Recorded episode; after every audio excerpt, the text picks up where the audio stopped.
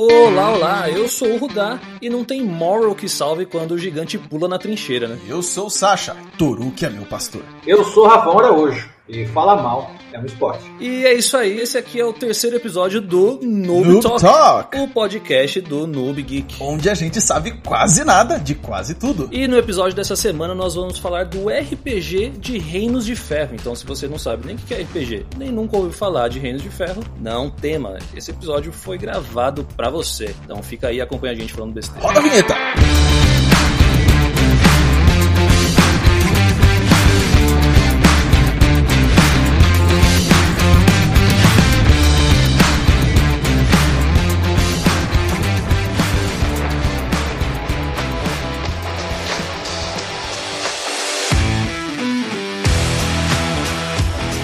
como eu gosto dos meus convidados, como eu gosto dos meus tiros arcanos, gostaria de apresentar ninguém menos que o preciso e brutal Rafão Araújo. Ai, ai, não sei se sou digno de tantos adjetivos assim, não, mas é nóis, tamo aí, tamo aí. Sujeito estrogonoficamente sensível. Estrogonoficamente sensível, um homem cabriocárico, um homem. Pô, a gente tá muito feliz de, de trazer o primeiro participante aqui, o primeiro convidado do Noob Talk, e ninguém menos, ninguém mais é que a autoridade de Reinos de Ferro no Brasil. É, vocês podiam ter começado melhor, com uns convidados melhores, mas fazer o quê, né? Tamo aí. Cara, Reino de Ferro, tamo aí, acho que já tem um tempinho, acho que foi como eu decidi verdadeiramente produzir assim pro RPG nacional. E antes disso era aquela coisa ali, compartilhava com um, com o outro. Eu acho que no auge ali do movimento de blogagem, começo de 2010, 2011, por aí. E aí nasceu o Reduto Bucaneto, que agora tá com mais ou menos uns 10 anos. Legal. Uma galera que a gente tá junto aí. O Reduto, eu lembro de quando eu conheci o sistema do Reino de Ferro, instantaneamente você vai pesquisar sobre, né? E é, achei o blog barra site, sei lá, do Reduto do Bucaneiro e, cara, como tem conteúdo que ajuda, meu Deus do céu. A minha, o meu arrependimento é ter inventado um dia de ter saído do Blogspot, ter ido pro WordPress e ter virado um site, não um blog, ter pago o domínio. Hum, saquei. Depois a gente perdeu o backup inteiro, tipo assim, a gente perdeu quase tudo que a gente tinha. Putz. Mas é difícil você procurar alguma coisa de reino de ferro no mundo e você não ver alguma coisa do Reduto, porque, enfim, mesmo sendo um cenário que tá com 20 anos, tem um público cativo, um sucesso de arrecadação no financiamento coletivo, a gente era a referência mundial mesmo. Legal. Muito material criado, nós tivemos edição de Exine, nós tínhamos um time muito forte, uma galera muito presente, a gente tinha um time de tradução muito intenso constantemente. Então a gente foi realmente referência por bastante tempo dentro de um cenário, de um sistema. E isso persistiu por muitos anos, entre idas e vindas. Hoje a gente tem um material em um Medium, a gente não tem produzido mais nada Uhum. é, diretamente, mas talvez haja um novo fôlego, ainda haja um pouco de pólvora a ser disparada com o novo lançamento da nova edição de Reino de Pra quem não conhece, vamos dar um passo pra trás aqui e explicar o que que é Reinos de Ferro. Tá. Eu geralmente chamo o Sasha de enciclopédia humana aí, porque desde a quinta série ele basicamente sabe de tudo. Bacana. Mentira. Uma nova, um novo repositório de conhecimento. Ah, o cara era o Aurélio, eu chamava o Sérgio de Aurélio porque Aí ele era sim. um dicionário, mano. Tudo que você precisava saber era do Sérgio. Mas hoje você vai ser nosso dicionário porque a gente vai tentar fazer definições de coisas do mundo de ferro e a Beleza. gente vai errar. Então, por favor, corrija a gente, porque a gente é os noob hoje. Vou tentar ser o mais direto possível. Tá? Ó, oráculo do conhecimento. Diga nós- É, vamos lá, né? Em inglês é Iron Kingdoms Full Metal Fantasy. E eles Isso. gostam de deixar isso muito claro que eles não são steampunk fantasy. Então Reino de Ferro não é um cenário steampunk. Mesmo que o steam, né, o lado de vapor esteja muito presente, o full metal está mais. E o full metal, tanto fisicamente, visualmente, como tudo tem muito ferro, muito aço, muita ferrugem, Uhum. muito arribite, é aquele termo também de full metal que é meio dado para algo encapsulado, Uhum. ironclad, algo que é firme, forte, rígido, bruto. Então, Reino de Ferro, ele é um cenário de fantasia, tratado como, né, sei lá, uma fantasia medieval, mesmo ele não passando obrigatoriamente o período medieval,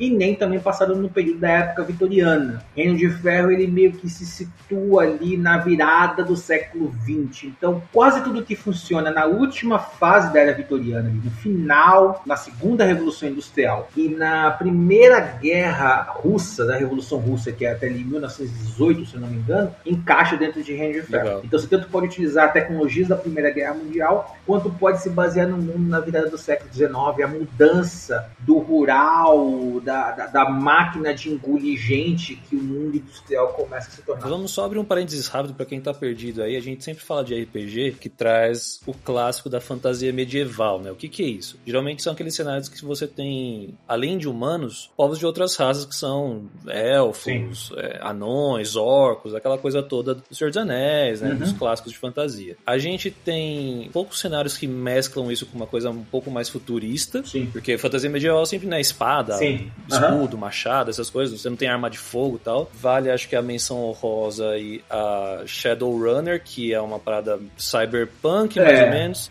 mas com a galera da fantasia medieval. Eu, a- eu acho que se você for parar pra analisar, cara, acho que o Reino de Ferro bebeu bastante de Shadowrun. Exato, é. Porque as raças não humanas, elas, elas, elas se adequaram ao novo mundo. Elas não foram assim deixadas. ah, Elas não sabem sobre o novo mundo. Uhum. Elas são alienígenas, a evolução. Não. Eles conseguiram mesclar bem isso. Então você consegue pegar algumas raças não humanas que elas se dividem abertamente entre aquelas que se adequaram ao novo mundo e aquelas que se mantiveram tradicional. Então você vai ter, sei lá, o Trolloid, é uma tradução do Trollkin, Uhum. né? Ou seja, da espécie dos Trolls. Sim. Eles são meio que um primo dos Trolls e são bem humanos. Eles são super grandes, têm só três dedos, lembram uns sapões gigantes. É. O Trollkin, você vai ver abertamente o Trollkin, que é do Criel, é bruto, que nasce dentro de um grupo, que lembra os escoceses e tal, e tem todas as tradições. E é aquele que é líder, de repente, de um grupo de bandidos, usa uma navalha, uma cartola, uma bengala e vive no meio da cidade. Legal. E nunca teve no mato. Então, algumas, isso que é muito legal. eles- eh, o jogo ele se diferencia muito claramente assim, tipo, isso não é pra todos, isso é pra alguns. Aham. Algumas raças se adequaram mais, outras se adequaram menos, e algumas não se adequaram. Então, isso faz com que fique bastante verossímil. Sim, pra quem tá perdido aí, as raças que a gente tem em Reinos de Ferro, e eu vou falar por que que chama Reinos de Ferro, são os humanos, né? Além dos humanos, a gente tem os anões. Que são chamados principalmente de ruleses, né? Já que eles vêm de Ru. Exato, porque vem do país Hul, né? Então Isso. são os ruleses. A gente tem os elfos, mais dois tipos, que são os Iosanos, do país de Ios. E os Nis. Que são descendentes do deus Nissor, né? Então eles meio que usam o nome do deus acima da sua, da sua terra. É, e aí dá pra gente fazer um podcast só da corte de, Dá. divina lá de, de elfo. A gente não nem vai entrar nisso aqui, mas você tem basicamente essas duas espécies de elfos que vêm de deuses diferentes, porque eles têm um panteão inteiro de deuses deles. É, mas isso é muito incrível de ver que em praticamente nenhum lugar do livro, exceto quando o material ainda era de D&D, bem D&D 3.5, você não vai ver que ninguém chama um elfo de elfo. Pode crer. é. As pessoas chamam ele de Iosano. Sim, é verdade. Porque ele não está conectado aos elfos dos outros cenários, ele está conectado à terra dele, Uhum. sabe? Igual a gente, É, às vezes, no é. Brasil, chama alguém de um determinado lugar, ô Sergipano, chega aí. É, o gaúcho, né? Sim. Exatamente, porque isso para nós que não conhecemos o indivíduo é mais importante do que o restante. Sim. E no caso deles, que as nações deles são, em alguns casos, meio bairristas, não é uma questão assim super misturada, dentro do jogo isso é muito claro, que eles são bem separados mesmo dos, dos outros reinos, Uhum. eles acabam ficando conhecidos. O Conjador de Guerra, para explicar pra galera, ele tá para o, o, o Plane Shifter do, O Planeswalker do Magic. Planeswalker do Magic. Ele é o personagem central do Wargame. Sim. Então, em vez de jogar com um monte de miniaturas como era o Warhammer, você tinha ali sete, oito miniaturas, entre elas uma unidade, tipo, imagina, uma unidade de soldados, dois tanques que são gigantes de guerra, são tipo humanoides feitos de puro metal e aço, pesam 4, 5 toneladas com armas, e o Warcaster, cojador de guerra. Esse cara, se morrer, acabou o combate. Então ele é ao mesmo tempo o mais importante do jogo, mas ele é o mais poderoso. E ele controla esses humanoides de metal, esses golems de metal, pela força do pensamento. Ele tem uma capacidade mágica especial que se conecta ao córtex desses gigantes. E aí acho que esse é um dos grandes é, atrativos, né? Talvez aí pra quem está acostumado aí só com a fantasia medieval do D&D. O Reino de Sim, Ferro é um sistema que você tem entre um zilhão de personagens, a gente vai detalhar isso depois. Uma carreira, e você usa mais de uma carreira pra fazer seu personagem, Sim. que é um mago que ele se vincula a esse golem de ferro. É.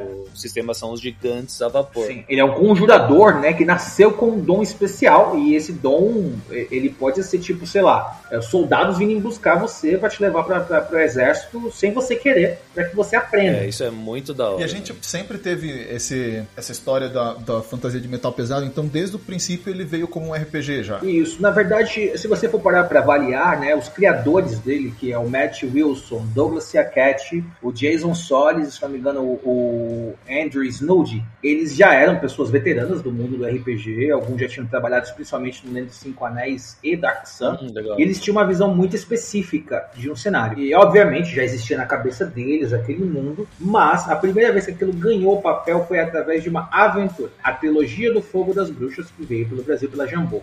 A trilogia do Fogo das Bruxas ela é mãe de tudo. Eles falaram assim: vamos lançar uma aventura para o RPG mais famoso do momento, DD 3.5. Se essa aventura colar, a gente vem com o restante do material. Beleza. Então eles criaram uma aventura que poderia ser usada em qualquer cenário que você quisesse, mas ao mesmo tempo já explicava dentro dela um pouco do cenário. Então, mesmo sendo três livros, que juntos dão umas 200 e poucas páginas, se você tirar a explicação do cenário, que quem é veterano não precisa ler para narrar a aventura, a aventura se resume para menos de 100 páginas. Entendi. O que não é grande para um cenário de campanha, essas aventuras grandes. A aventura foi um sucesso, foi absolutamente aclamada, recebida, ganhou N, N de Ferro ganha N, se somaram acho que todos os N's que N de Ferro ganhou com os livros, dão mais de 10 até o momento, Uau. é um sucesso absoluto. Legal. Então saiu a aventura, fez sucesso todo mundo começou a pedir o jogo. Eles já começaram a preparar a construção do, do guia do cenário de Ferro. Só que foi preciso muito material, aquilo virou quase 800 páginas que foi dividido em dois livros. Caramba. Guia do Jogador de Reino de Ferro, Guia do Mundo de Reino de Ferro, ambos trazidos pela Jambô.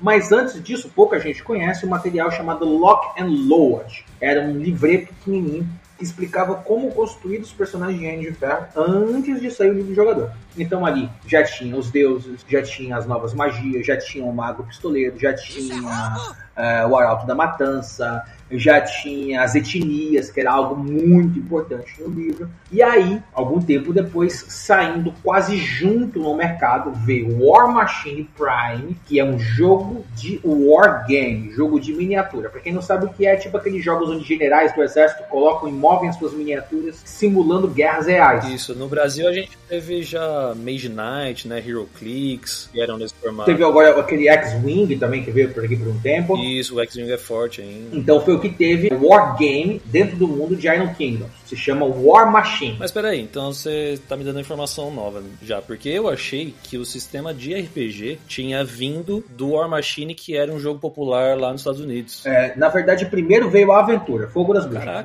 No Lock and Load falava mais ainda, porque falava das etnias, ali já falava que os cárdicos já queriam dominar o reino, de, o reino do norte, que eles eram descendentes dos Brogatti, que eram gigantes, já falava já dos Idrianos, já tinha todo um lance ali. Então, e essa Lockaload, desculpa, ela é uma aventura ou tipo, como se fosse um suplemento do cenário? Não, ele é um, um mini suplemento para você construir personagens. O que, que você precisa saber para construir personagens para poder jogar uma campanha depois da Fogo das Bruxas? Entendi. E tudo isso então dentro do D&D 3.5 já? 3.0 para o 3.5. Tanto é que a aventura de D&D de, de Fogo das Bruxas saiu para 3.0 o Lock and Load saiu para 3.0, depois de um tempo eles atualizaram para 3.5, então quem é americano teve as duas versões. Hum. Tanto é que quando eles atualizaram para 3.5, como brinde, nas aventuras, eles adicionaram duas bridges entre o livro 1 e livro 2. E livro 2 e livro 3 tem duas mini aventuras. Ok, legal. Só que eles deram um bônus a mais. Tanto é que se você pegar Fogo das Bruxas aqui do Brasil, o livro 1, que é o único que foi reimpresso e é o único que foi atualizado para 3.5,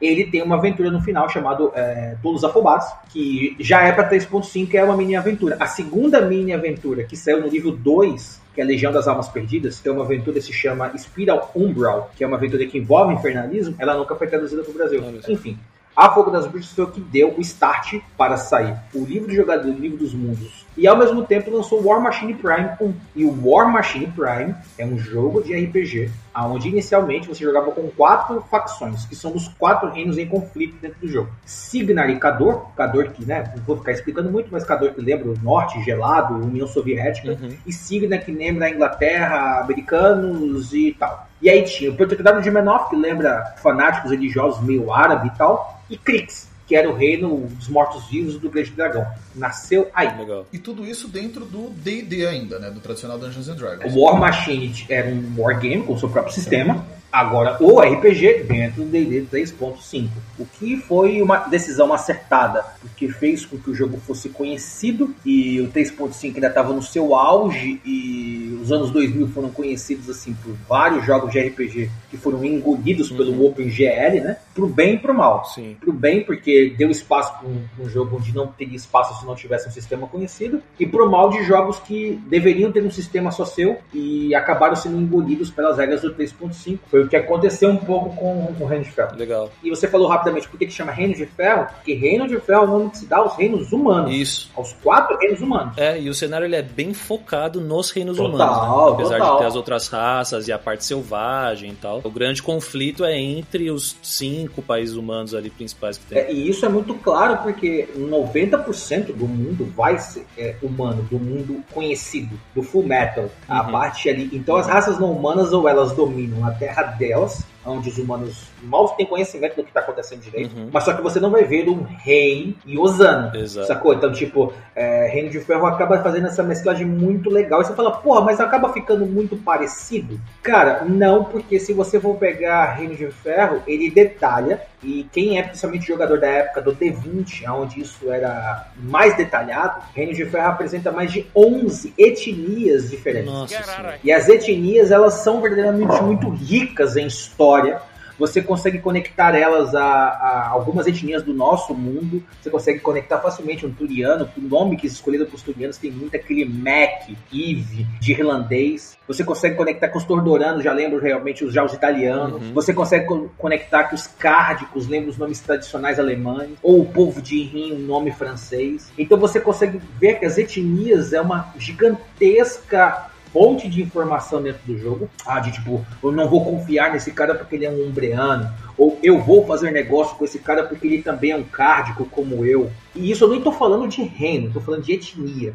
As etnias não estão ligadas a reinos. Sim. Elas, óbvio, pode ter a grande maioria dela dentro de um reino, mas quando você pega dentro do mapa de etnias, você vai ver que, por exemplo, o Turiano você vai encontrar no noroeste de Signa e na região sudoeste de Ord. E isso sem falar das etnias menores, que aí é mais uma caralhada de etnias menores, que é uma mistura de uns com mistura de outros. Uhum. Mas só que o mais importante é que o livro ele consegue falar delas e descrevê-las de uma forma muito bem feita. E isso a gente tem em português traduzido pela Jambô, né? Isso é uma das coisas que não foram, porque a gente vai meio que tá, a partir de agora a gente vai chamar, né, a edição D20 de primeira edição, uhum. o sistema próprio que foi também traduzido pela D20, que é só D6, de segunda edição, e agora a terceira edição que está vindo por aí de quinta, a gente vai chamar de terceira edição. Certo. Então, na segunda edição, essa parte de etnias foi deixada um pouco de lado. É. A gente percebe que a cada edição algumas coisas precisaram ser limadas para até atrair novos jogadores, e a etnia foi uma dessas que foram limadas. Perde um certo nível de detalhamento. Né? Perde um nível de detalhamento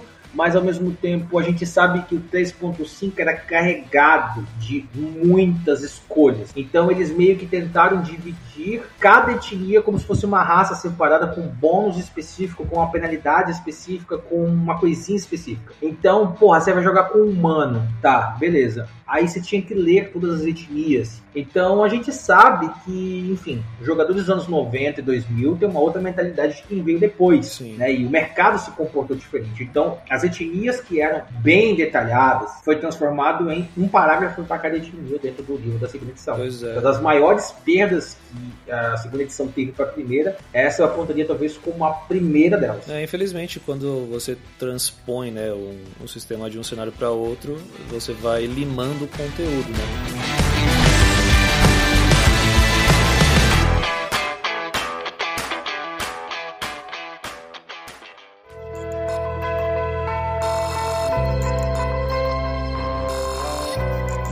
E aí, fala pra gente por que, que a Privateer Press, né, a empresa que faz aí o Hands Fair e o Wargame, decidiu lançar o seu sistema próprio bem original, assim, usando dois D6, tabelas de grid, de caixas de dano pros seus gigantes de guerra, coisa que você não vê em O outro. Reino de Ferro já saiu meio datado, porque o 3.5 não durou mais alguns anos e veio a quarta edição. Certo. A gente sabe muito bem que a quarta edição foi aceita por um grande público, mas ela, ela não é tida como um gigantesco e absurdo sucesso, comparado às outras edições. Ela durou menos tempo, uhum. muitos jogos não migraram para a quarta edição. A Wizard estava com muito medo do que aconteceu com o 3.5, onde era aberto, qualquer empresa poderia criar, então ela meio que fechou as porteiras para adaptação de cenário. E o Reino de Ferro não foi para a quarta edição. Tanto é que nesse momento é que nasce tantos outros jogos, né? O Pathfinder ganha muita força, Savage Worlds ganha muita força, que foram chamados de substitutos do D&D 3.5 para a quarta edição para quem ficou meio viúvo no meio do caminho. E o Reino de Ferro ficou verdadeiramente sem atualização. E, cara, isso durou. Pro Brasil não fazia muita diferença porque tinha acabado de chegar o Guia do Mundo. Mas para quem estava sedento de material novo, ou conhecia o lore do cenário, ou estava atrás das No Quarters, a revista americana, queria conhecer mais do cenário,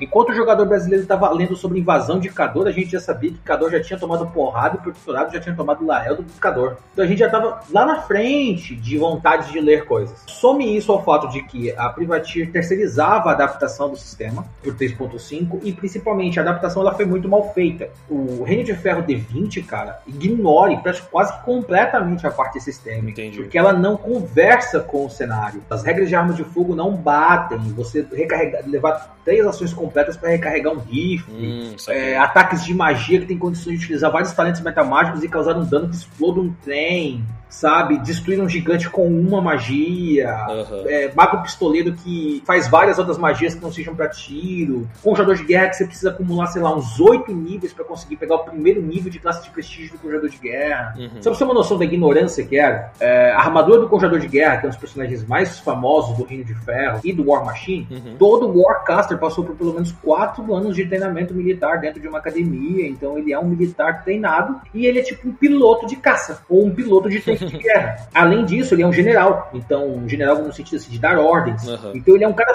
super bem preparado. E ele tem a capacidade de lançar magias e de se conectar aos gigantes de ferro e fazer com que eles fossem, tipo, os seus servos mesmo, os seus Pokémon. É, boa comparação. É, e é tão louco imaginar isso no D&D 3.5 que a descrição era tão ridícula que falava que o mundo Warcaster ia pra guerra, ele abria a armadura dele e colocava todos os componentes físicos para lançar a magia.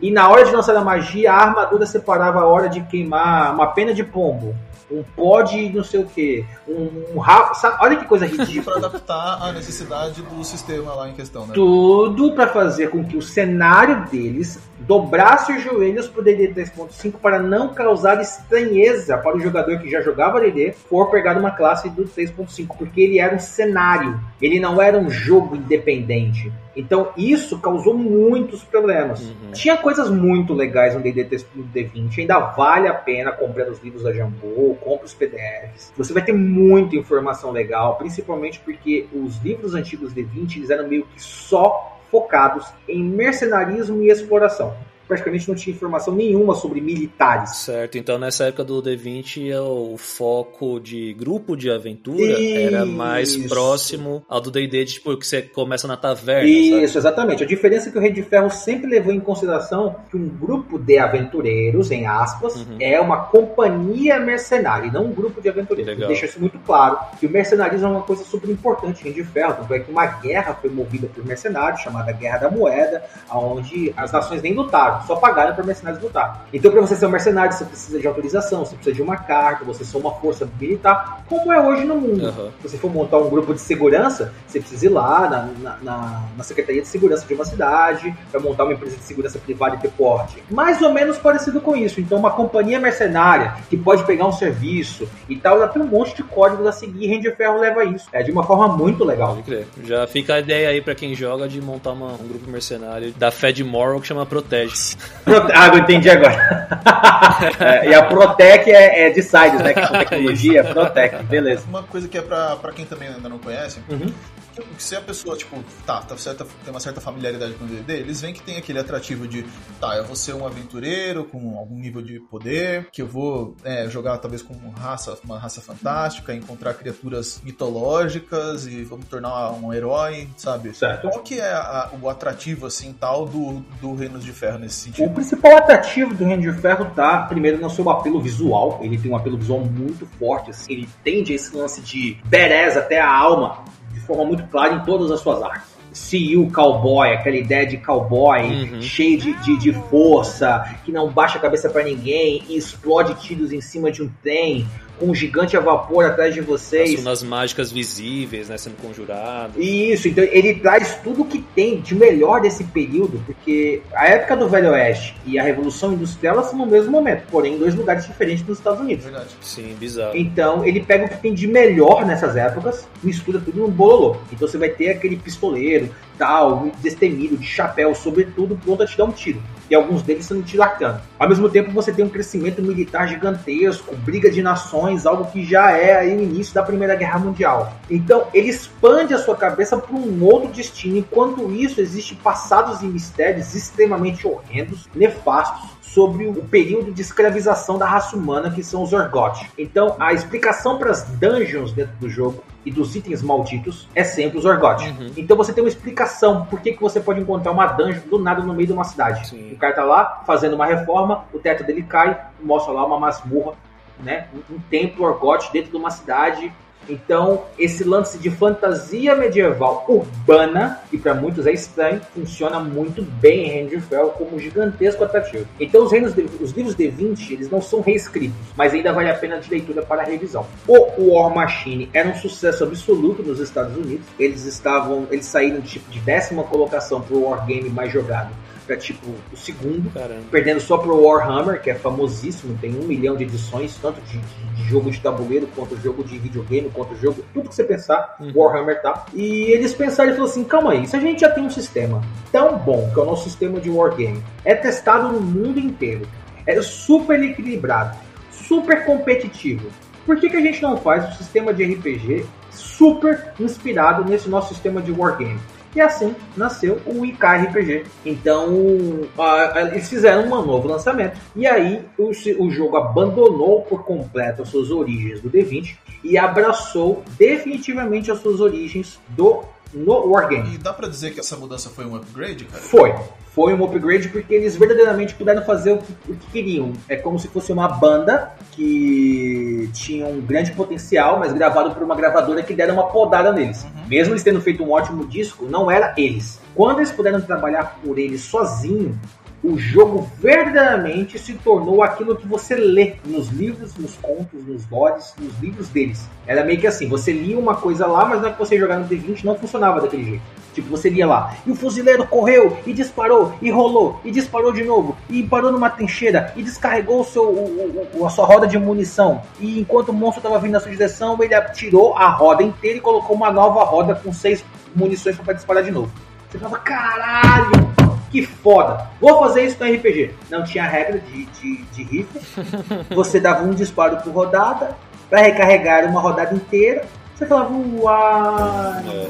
Então não condizia mais. O D&D, é, o, o, Reino de Ferro D20, ele usava as regras de arma de fogo praticamente do Guia do Mestre. Aquela coisa super arcaica, de armas de socar.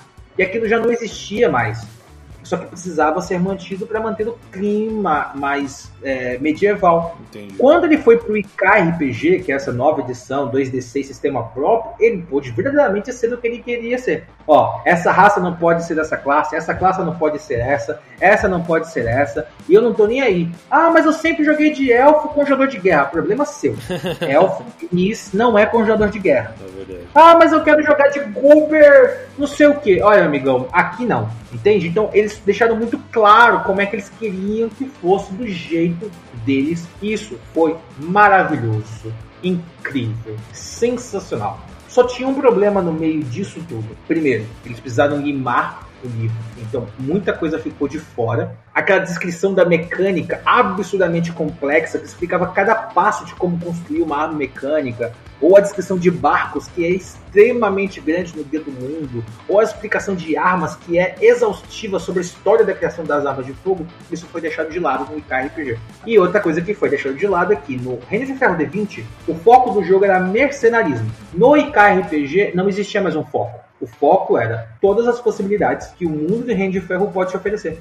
Porque no D20 a gente queria jogar com militar e não tinha suporte algum para jogar com militar. E no IKRPG isso veio, e veio com força, e veio até demais. E eles começaram a trazer regras gigantes. Regra de cortador de guerra, regra de briga de nação, regra disso, regra daquilo. Eles começaram a traduzir o que tinha do Wargame para o RPG. Então isso pode dizer que também resulta num jogo que é muito mais dependente de miniatura do que ele era antigamente. É, ele é sempre. É porque o 3.5 ele é dependente de miniatura. A verdade é que a maioria de quem jogou 3.5, se você for perguntar, você vai ver que hoje ele fala assim: é, eu possivelmente jogava errado. Verdade. O DD 3.5 é extremamente dependente de miniatura mas nós, no Brasil, não temos uma tradição de miniatura. Financeira, né, principalmente, porque sempre foi muito caro, né? É, mas é cultural também, porque a gente não teve contato com Wargames. Uma coisa que lá fora existiu, mas é isso aí. O principal mesmo é uma questão financeira. Mas a gente não teve contato. É, porque eu lembro que na época eu tentava jogar Hero Clicks, por exemplo, e o Buster que você comprava, que era uma caixa comprida. Era muito caro. Que vinha três peças aleatórias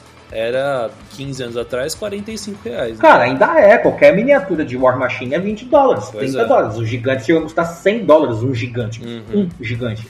O DD 3.5 também é super dependente de grid de miniaturas. Se você for jogar a Vera, as regras do jeito que manda, ataque de oportunidade, isso, isso, aquilo, aquilo, aquilo, aquilo, outro, você vai ver que jogar sem miniatura é quase impossível. Ou é, e KRPG é pior ainda. Ele é um jogo feito para jogar com miniatura, com um sistema baseado no wargame. Então ele não usa grid, ele usa treina.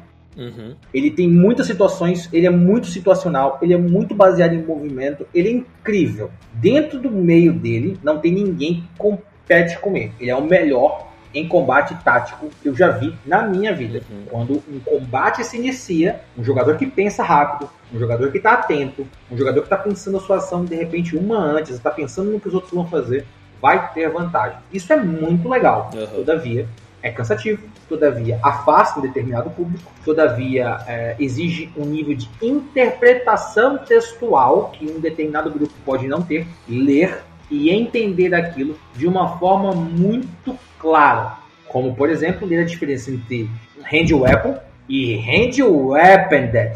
Você está com uma arma na sua mão e uma arma de mão.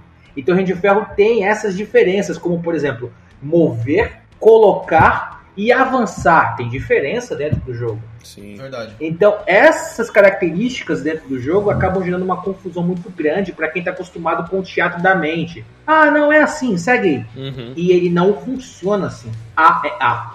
B é B. E como ele não tem grid, a movimentação das miniaturas são livres. E isso traz uma dinâmica incrível para o jogo. Porém, com o tempo isso foi começando a inflar. Com o tempo eles foram trazendo mais e mais classes do War Machine para cá, mais e mais habilidades do Wargame para o Reino de Ferro. Isso começou a gerar uma certa confusão, um nível de complexidade e parece muito com o que aconteceu com o D&D 3.5, uma autofagia do próprio sistema aonde as primeiras carreiras eram muito mais fracas do que o que acabou de sair pela editora. A lógica que ela tinha, que era de tipo, ó, o livro tá aqui, tem 50 carreiras, construa todos os personagens do mundo que você pensar, combinando duas delas. Daqui a pouco eles começaram a criar mais e mais, chegando ao ponto de ter quase 100 carreiras dentro do jogo. E aí, como é que você consegue jogar um jogo onde você tem quase 100 opções de classe? E você pode combinar duas. Uhum. E não são combinações pequenas, tipo os kits de Savage Worlds. Não, é coisa pra caralho. Nossa. Ainda tem as raças e ainda tem os arquétipos. Os arquétipos, que não vamos nem entrar nisso. E, e aí o que acontece? Por ele ser inspirado em Reino de Ferro, em, em Wargame, habilidades situacionais que se ativam e às vezes você tem muitas na mesa, tanto você como personagem jogador, quanto os NPCs, quanto os outros personagens. Por exemplo, sempre que um oponente parar até 5 polegadas de você e nada na sua linha de visão estiver atrapalhando com ele, você pode dar um ataque à distância. Mas o outro personagem tem. Se alguém der um ataque à distância no seu aliado, você pode ganhar mais dois, não sei o que, no ataque. O que, que eu quero dizer? Existem muitas ativações que podem acontecer devido a uma situação. É da hora? É. É bastante, porque funciona e é muito bem feito. Mas é cansativo porque você não pode tirar do olho um único segundo. Já tinha um conhecido nosso que dizia que é muito parecido com o diabo. Fácil de aprender, difícil de dominar.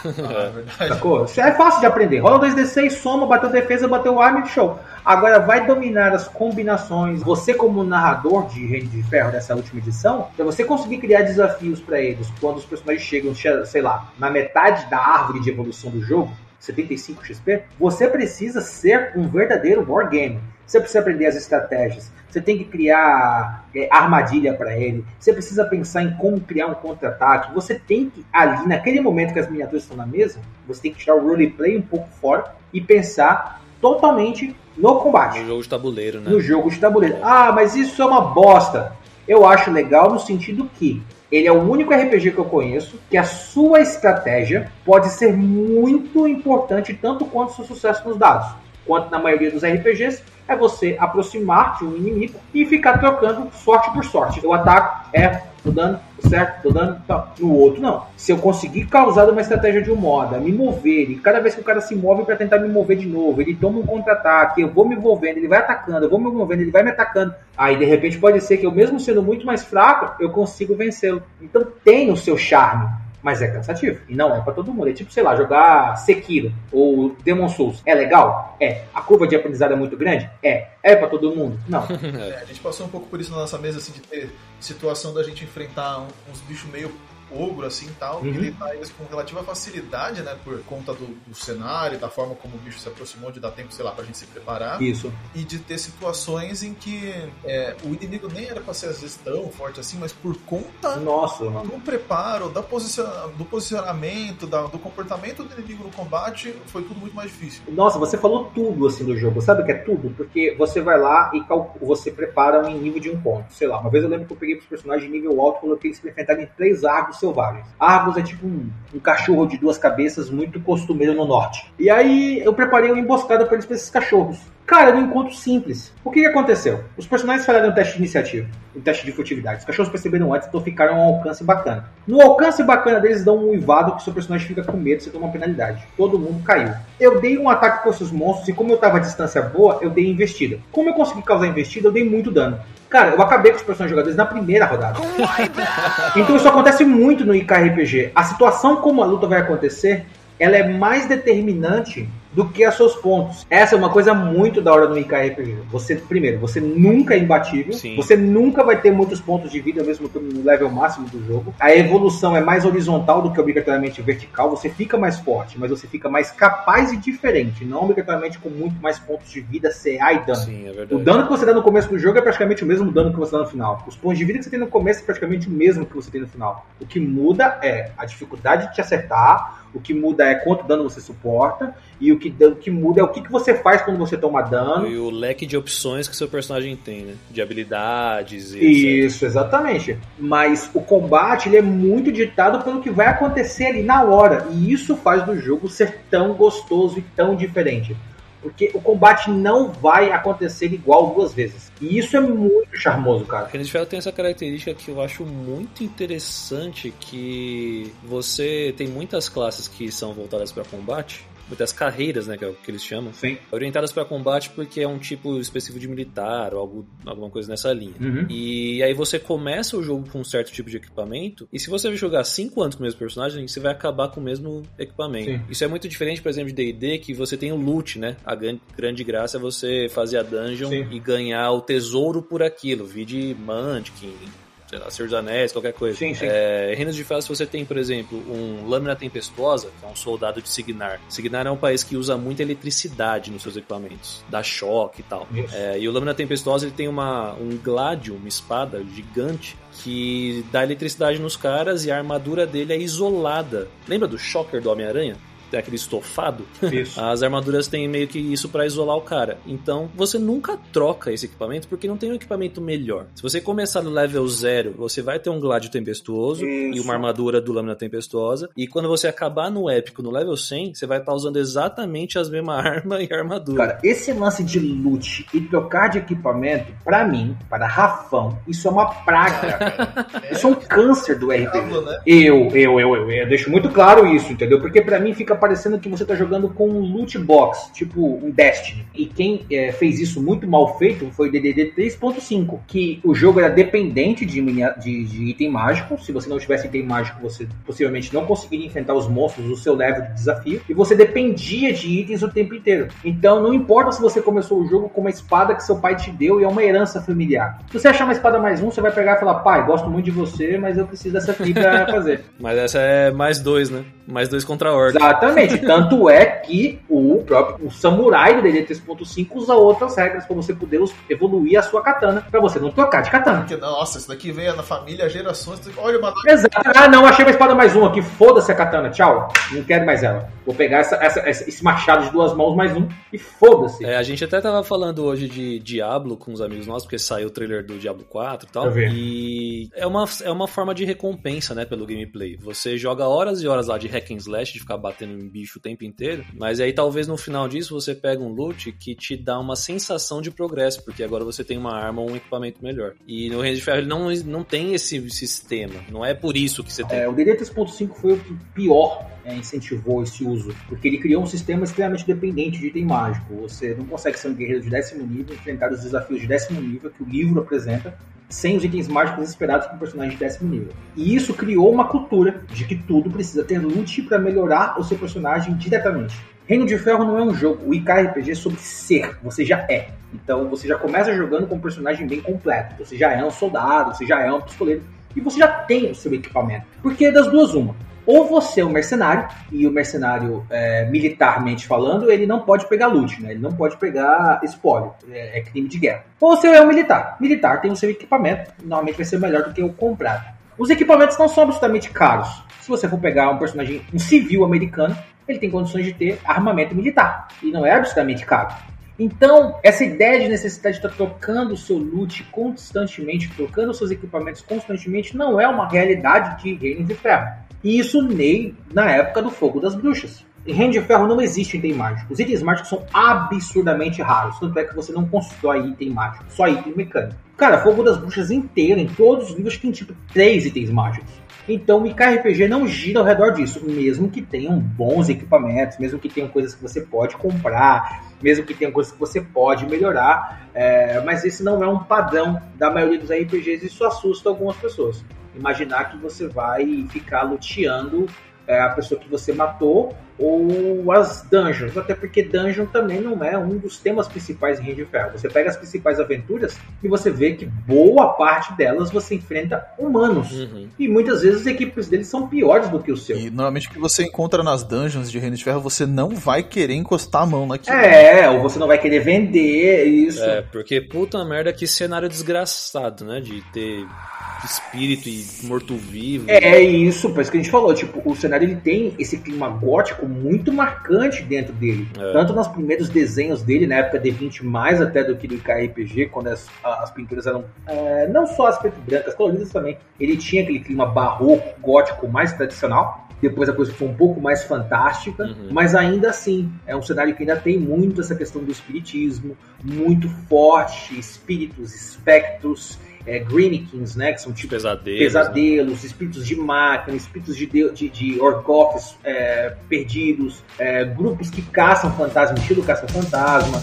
entendeu? Então é um cenário que tem essa gama muito grande. E é o mesmo jogo onde tem esse grupo, é o mesmo jogo onde tem caçadores de infernalistas e necromantes, e é o mesmo jogo onde você joga só com militares no front, e é o mesmo jogo onde você joga com, com pessoas no mundo selvagem. Muito rico, né? Ele é muito rico, e a melhor maneira de você aproveitar Reino de Ferro é dividir as partes com base em temas, que é o que o jogo até apresenta como companhias, né? É, companhias aventureiras. Uhum. Então ele meio que divide. Ah, vamos jogar com mercenários? Vamos. Vamos jogar com um grupo arcano? Vamos. Vamos jogar com exploradores do mundo selvagem? Vamos. Para evitar de fazer aquela salada mista, aquela zona.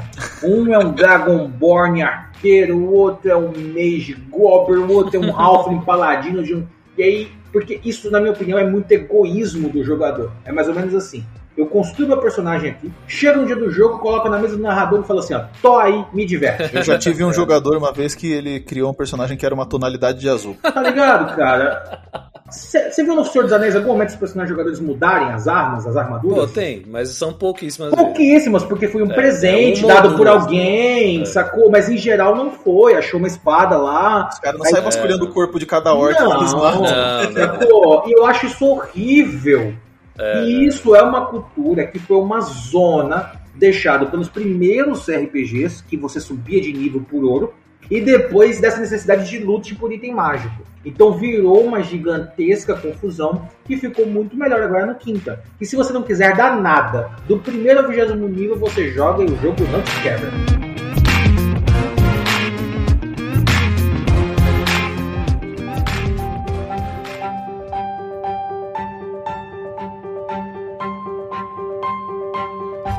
Agora no Quinta, depois de muitos anos, a Privateer cancelou né, o sistema próprio e vai voltar ao D&D agora na, no quinta edição. Você é, sabe por que, que eles cancelaram o sistema? Cara, a verdade é assim, dá pra ver que a Privateer não tá muito bem das pernas. Ela lançou uma nova edição do seu Wargame, pelo que parece ele não foi muito bem aceito no exterior. Entendi. Dá pra perceber que deu uma... chegou meio que no limite de lançamentos do seu, do seu Wargame, e eles não conseguiram se manter bem. É o que parece, tá? Porque você nota que falaram que eles mudaram de prédio, reformularam toda a equipe, nunca mais lançaram romance, hum, tentaram lançar outras linhas de produtos mais baratos, mas não colou. Cancelaram revista física, foram só para virtual e depois cancelaram ela também. Então você nota que eles passaram por algumas mudanças que não foi muito bacana. E nesse processo, o IKRPG ficou lá largado, porque no Brasil a galera só conhece o Full Metal Fantasy. Uhum. O Full Metal Fantasy, vamos entender assim, se fosse Mundo das Trevas, que todo mundo conhece, ele seria o mundo de vampiros. Certo. Cidade, festa, carro, prédio. E tem um outro chamado Unleashed, Reino de Ferro Unleashed. Seria como se fosse um jogo de lobisomem. Uhum. É a parte selvagem do cenário. É onde tem druida, é onde tem mata, onde tem, tem mágica, onde tem monstrão. É o outro lado de Reino de Ferro. Então, Eu adorei a analogia. É, tem umas outras 10 raças, tem mais 37 carreiras. Isso, você vai jogar com homem crocodilo, vou jogar com homem porco, você vai jogar é... com um toloide, e a gente vai. Um vai ser um bruxo e o outro vai comer carne. Faz magia de sangue, corta a perna para soltar magia. Isso. Tem um outro lá que mata, é, mata o animal e pode, tipo, comer o animal inteiro, sacou? Uhum. É outro jogo, tanto é que ele tem um core rule. São bichos encontra Zé do Caixão, assim. Isso, exatamente. e ele tem um core rule separado. É a mesmo conjunto de regras. Então você pode misturar todo mundo. Mas é outro jogo. Se você quiser jogar só um lixo, você pode. Você não precisa comprar nenhum Full Metal Fantasy. Ele tem seus próprios equipamentos, explica a regra toda lá. Eu gosto de, de, de, fazer o paralelo com edições de Magic, por exemplo. Parece que é uma edição nova do Unleashed. Você não precisa nem ter jogado a edição anterior, você só vai aprender as regras dela. Ele verdadeiramente não é uma nova edição, porque ele é exatamente a mesma. A diferença é que ele é um outro faceta do mundo. É assim como o Magic, o jogo é o mesmo, as regras são as mesmas. Ah, tá. Só tem uma ambientação nova no Ah, então X. perfeito. Então é, acho que é, é tipo isso mesmo, entendeu? É tipo, é um cenário completamente diferente. Dentro Sim. do mesmo mundo. que você vai usar é o mesmo, assim como você Isso. falou do Vampiro Lobisomem. Uhum. É como cenários de D&D, né? Sei lá, tipo Forgotten Realms e Alcadim. Com a diferença que, tipo, é como se fosse um manual pra, pra você jogar ali na, na região de Cormeira ali e tal, e uma outra, um outro manual pra você jogar na região de Baldur's Gate. Perfeito, exatamente. O conceito é esse, né? Então acaba sendo bem separado as linguagens são separadas, as raças de coisas muito diferentes, que às vezes alguns humanos nunca nem ouviram falar. É muito legal, tem outras regras, tem regra para, em vez de ser conjurador de guerra para é, comandar um gigante de ferro, é o Warlock que comanda uma besta de guerra. Uhum. Então ele controla, sei lá, um, um lobo gigante que ele comanda através de, de, um jeito que ele incita a raiva naquele animal e o controla. É tipo a aliança e a horda do World of Warcraft. Só aproveitando o ensejo, é For the Alliance. For... É, sempre tem esses caras aí, entendeu? Ó, só sei uma coisa, eu joguei quando eu era o Arcas ainda, só tem expansão do 3. Eu parei ali, o RPG, você nota que tipo, ele, ele não foi atualizado, e pelo menos pelo Brasil, ele não foi absolutamente bem quisto. Como eu disse, mal mal se joga D&D com miniatura. Imagina um jogo que usa treina, polegada. E, e lá fora, você nota que ele vendeu, mas está como vários outros sistemas de RPG famosíssimos lá que estão meio derrapando, como Star Wars lá, pela né, a Fantasy Flight estava lá derrapando, vários outros sistemas de RPG que estão aí. E aí o que eles decidiram fazer? Eu acho que para levantar, buscaram algo que agradasse um público em geral. Eu acho que eles juntaram o útil ao agradável. Qual é o RPG mais famoso do mundo? D&D. Qual é a aposta mais certeira que existe no mundo atual? D&D. Qual é o sistema de regras que praticamente todo mundo já ouviu falar e dá suporte no momento está na mídia e tem canais com um milhão e meio de inscritos? D&D. Opa, eu acho que a gente vai apostar em D&D. Quando se trata ainda de uma companhia que você falou que está dando sinais aí de não estar tá muito bem financeiramente. E, e dá para notar que eles fizeram um financiamento coletivo muito enxuto. Foi pelo Kickstarter, era 100 mil para lançar três livros o guia de campanha, um livro de monstros, e uma aventura que era a lenda, a Legend of uh, Witchfire, né? A lenda da Fogo das Bruxas, uma continuação, um evento ligado aos eventos da Fogo das Bruxas, vários anos depois, né? Porque o Reino de Ferro atual vai ser em 617, se não me engano. E lembre-se que a Fogo das Bruxas é de 602 para 603. Então nós estamos falando de 15 anos no futuro. Alexia, 15 anos mais velha. Então uma continuação, não com os mesmos personagens, talvez tenha no final da aventura, ah, jogando isso com os anteriores e tal. Uhum. Mas não, uma aventura para primeiro a terceiro nível. E era um Kickstarter muito simples, dava para ver que, tipo assim, não tinha metas. Era tipo assim, ó, bateu, bateu. Beleza? Beleza. Cara, com duas horas bateu, com três horas duplicou, e tipo assim, em uma semana já tinha 400 mil, e eles tiveram que fazer quase 23 upgrades. Foi um financiamento coletivo curto, quem tá um pouco acostumado com financiamento coletivo curto, é de duas uma ou quando você tem plena certeza que é sucesso, coisa que eu não acho que eles tinham, porque alguns cenários que ganharam o N, por exemplo, como o arcade do D&D, arrecadou 40 mil Nossa, e ganhou o N. Cara. E para eles estavam ótimo. Então para eles 100 mil já era caro.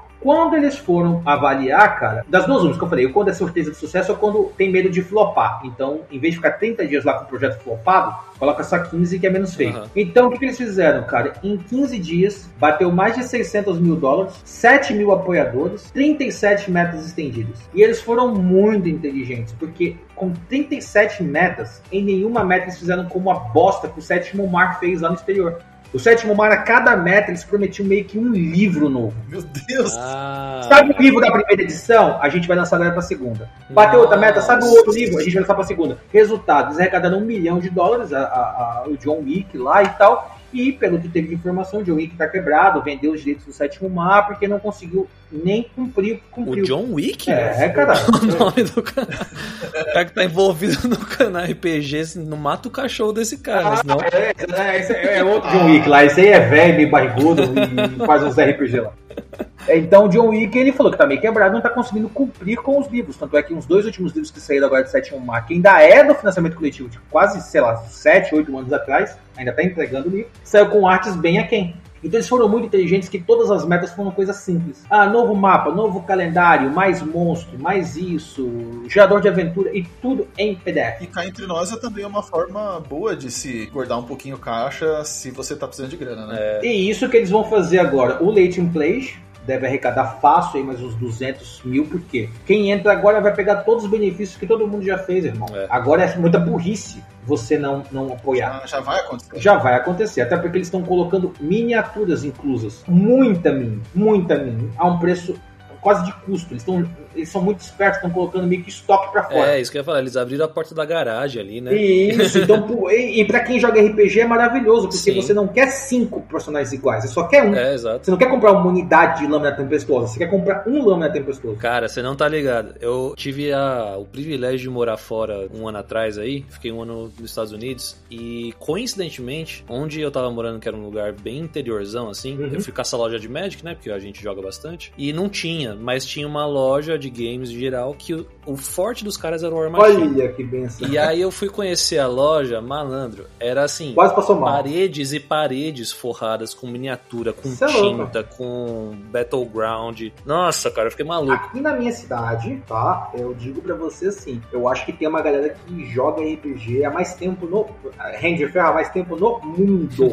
Porque eu jogo desde o D20 quando saiu pela D20. Certo. Não foi um lançamento que demorou muito. Eu tenho uma galera aqui que joga comigo desde esse tempo. Cara. E a gente perdeu o contato, mas eles continuam jogando e eles mudaram pro IKRPG e não pararam de jogar desde o dia que lançou. E eu vou te falar, eu joguei o IKRPG no dia que lançou o primeiro Quick Start. Eu baixei de manhã, traduzi no Google Translator e joguei à noite. É então, cara, quando eu consegui baixar a versão pirata do IKRPG em 2013, eu fiquei pulando no, no quarto igual um, um, adolescente quando vê um K-pop. não, é. Imagina, isso aí não existe. Somos contra a pirataria. É, eu nunca vi na minha vida. O que, eu posso dizer? Dentro do cenário, eles meio que deram fim no War Machine. Se não deram fim, deram tipo um grande evento, tipo a Gerena do Vampiro da Máscara. Meio que encerraram o cenário, é, trouxeram uma cosmologia que sempre teve nos livros, que foi é, um levante dos infernais que vieram cobrar as almas dos humanos pelo presente que os infernais deram, que foi o dom da magia. Certo. Então, diferente dos outros cenários, a magia humana veio dos infernais. Os humanos eram escravos de uma raça bem malévola, assim, tipo, bem fodida, assim, que usava uma magia perversa e, sanguínea, e sangrenta. Infernal? Não, os Orgoth não dá a entender que é infernal, não. Dá a entender que eles tinham uma magia é, nefasta, maquiavélica, hum. má. Tudo envolvia sangue, tudo envolvia dor, tudo envolvia isso. Então ninguém sabe dizer exato se essa raça que dominou os humanos por 600 anos se era magia demoníaca. Mas para conseguir se livrar desses, desses, desses cativos, os humanos fizeram a deusa humana, ela fez um pacto com os infernais e falou: ó, você arruma pra gente aqui um pouco de poder mágico, eu dou pros humanos e depois a gente faz um bem bolado aí, eu te pago no futuro, beleza? Beleza ela nunca pagou. E aí os infernais vieram cobrar lá com juros, correção monetária, estilo cigano. Vamos marcar, né? Não, depois a gente vê isso aí. É, depois a gente vê isso aí, a gente vai se falando. Em agosto. Fez uma conta no mercadinho, né? Exatamente, foi dando promissória, foi dando promissória, foi dando promissória, chegou lá no inferno lá e falou, velho, e aí, ó. O cara veio pedir fiado de novo. Falou, é, não dá não. Vai lá e pega a televisão do cara, tá ligado? E aí os infernal vieram pra terra e o pau comeu. Então, hoje, quem chega em Reino de Ferro hoje, vai pegar um cenário 10 anos depois ao que ele viu, 15 anos depois do D20 e quase 7 anos depois do IKRPG, essa última edição, segunda edição. Então, o rei de Signar mudou, é o filho de Winter, Winter morreu, é, Lael mudou de mãos, Lael voltou a ser Lael livre, o protetado lambeu suas feridas, o Void morreu, Severo, se não me engano, morreu também, Feora continua lá meio fodida, é, Crix mudou muito sua estratégia, se não me engano, as Fixos morreu. Então, vários personagens famosos do cenário, muitos foram pro pau. Sebastian Nemo morreu. Ah, não. Várias mudanças do cenário aconteceram e meio que deu uma espécie de, não reboot, mas um, um new game mais. ah, então quer dizer que o meu jogo agora vai ser pós-apocalíptico? Não, como eu disse até em outras vezes, a Segunda Guerra Mundial aconteceu na Europa, quem estava no Brasil ficou sabendo, influenciou a vida, mas não viu terror nenhum da guerra. Sacou? Uhum. Ficou sabendo, óbvio, mas não mudou. Ah, aquele evento influenciou todo mundo dali para frente? Sim, mas os pormenores, o nome do capitão, tanto é que esses eventos da, dessa guerra final, elas são descritas meio que como uma profecia de um grande oráculo para mim que deixar claro que não foi nenhum humano que conseguiu saber de todos os detalhes e compilou nenhum livro. Uhum. Então, uma organização sabe de uma coisa, uma outra parte sabe de outra. Os militares tiveram que se unir. Parece forçado, meio final de fantasia medieval, mas foi bem feito. E no fim das contas foi um grande evento místico, que isso obrigou meio que as nações a se unirem, ou darem uma trégua de paz, ou lamberem as suas feridas, e isso deu um renovo que o narrador tenha nova liberdade de jogar, porque antes ele estava com uma certa dificuldade, porque como o cenário era meio que movido pelos lançamentos do War Game, estava uhum. ficando meio entulhado, uma coisa meio em cima da outra. Então, pelo que parece lá fora, eles deram uma pausa e você vai poder jogar sem ter que estar com um evento atrás do outro. Então eu estou bem animado. É, eles lançaram algumas prévias. Pelo que eu vi, pelo que eu conheço da ID quinta edição, que vamos dizer que é um intermediário. isso aí é com você e com o Sasha. Vocês são os mestres de D&D. O que eles estão fazendo é pegar o segunda edição, esse aí que é baseado em miniaturas, e estão trazendo ele para o quinta edição. Então você vai ter a mesma sensação do que você estava jogando lá, porém com as regras da quinta edição, que são menos dependentes de miniatura e menos dependentes de combate tático, e mudando as regras que são precisas para emular esse clima. Então você não vai ter um mago pistoleiro como era no antigo, que era quase um feiticeiro. Não, o mago pistoleiro continua como o mago pistoleiro do Icar Que é um mago que não solta uma magia. Ele, ele dá tiro arcano. Ele escreve uma runa na bala. Numa bala e dispara a bala. Aquela pistola não é mágica, mas a bala ele ativa uma runa e aí a bala tem um efeito. Isso, né?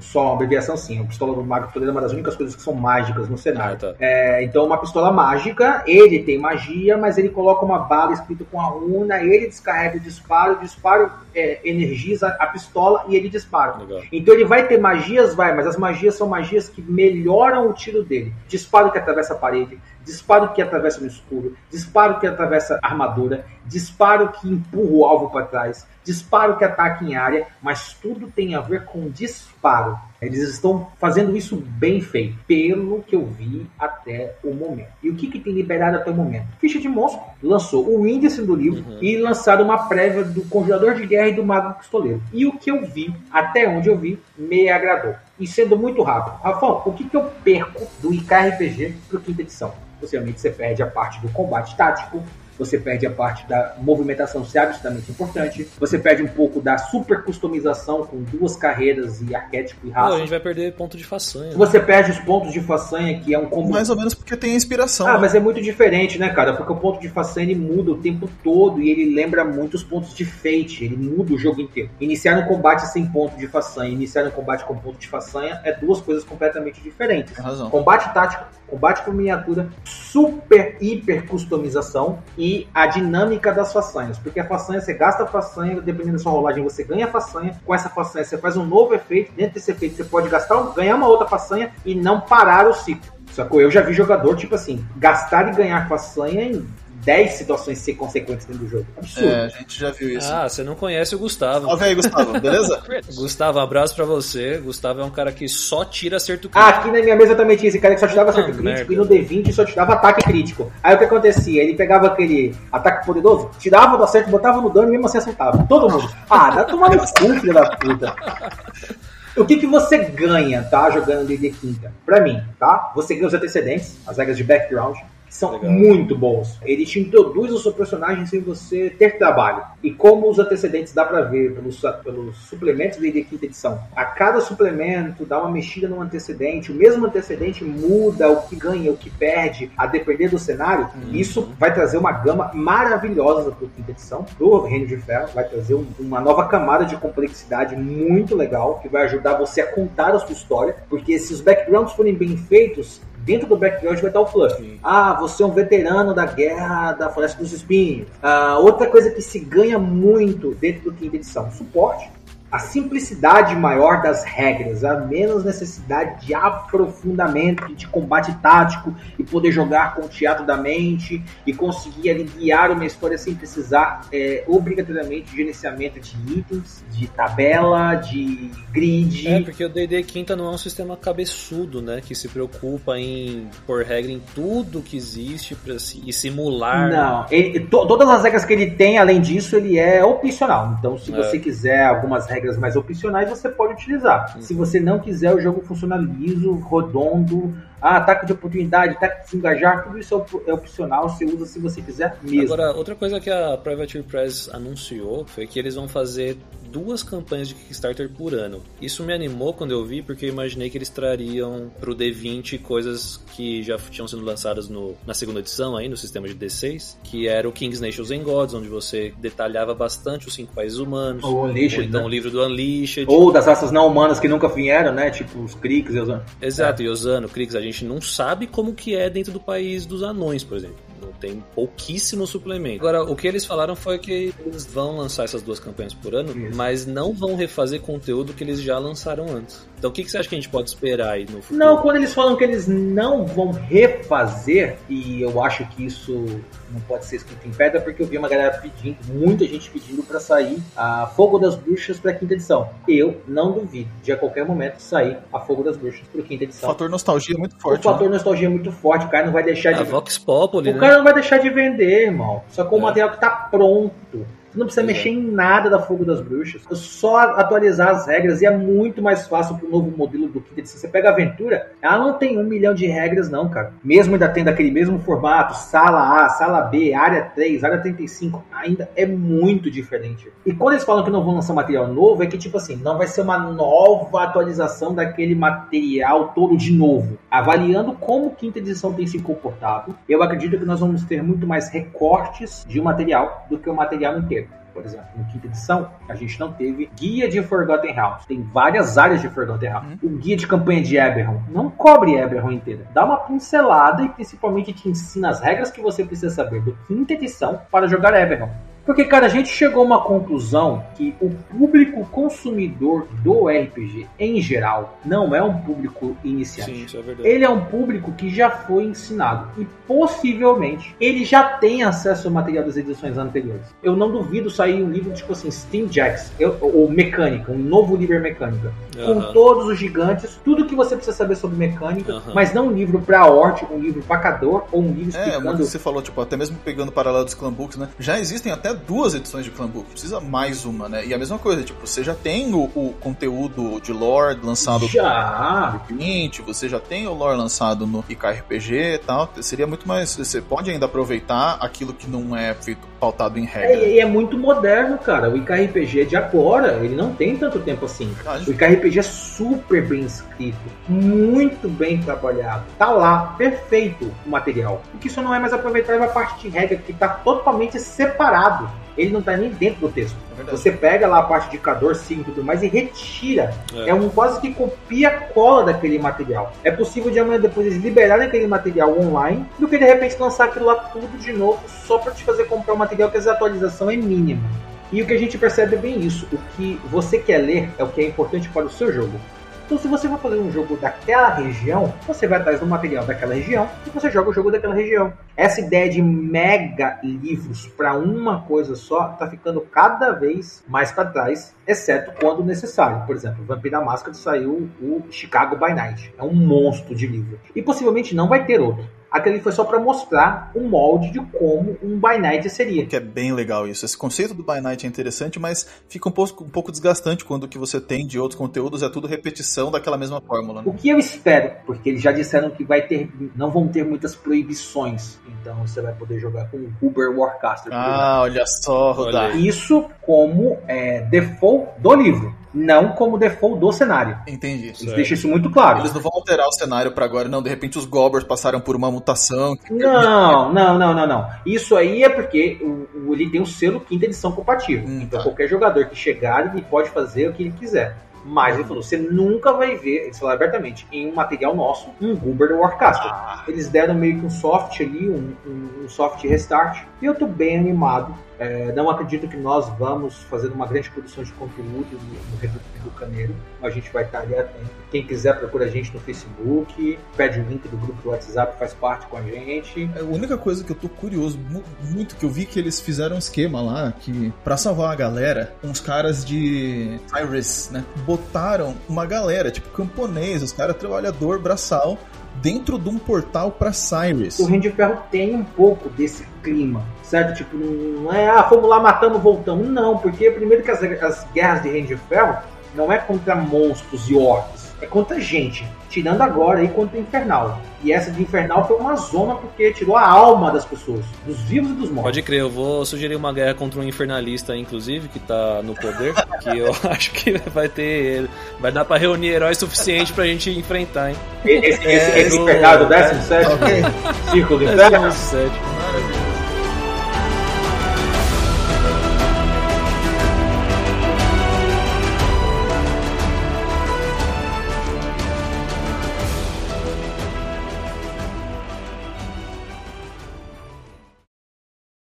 Não, tem um cara aqui que a mão dele é abençoada. Mano, essa semana eu rolei, a gente foi jogar Vampiro, ele conseguiu 11 sucessos. Nossa. Sacou? Foi explodindo os dados, ah, vai se fuder. Enfim. Não tem, não tem dice pool pra isso. Não, não tem, não tem. Eu não sei o que fazer. Ah, você explodiu caindo.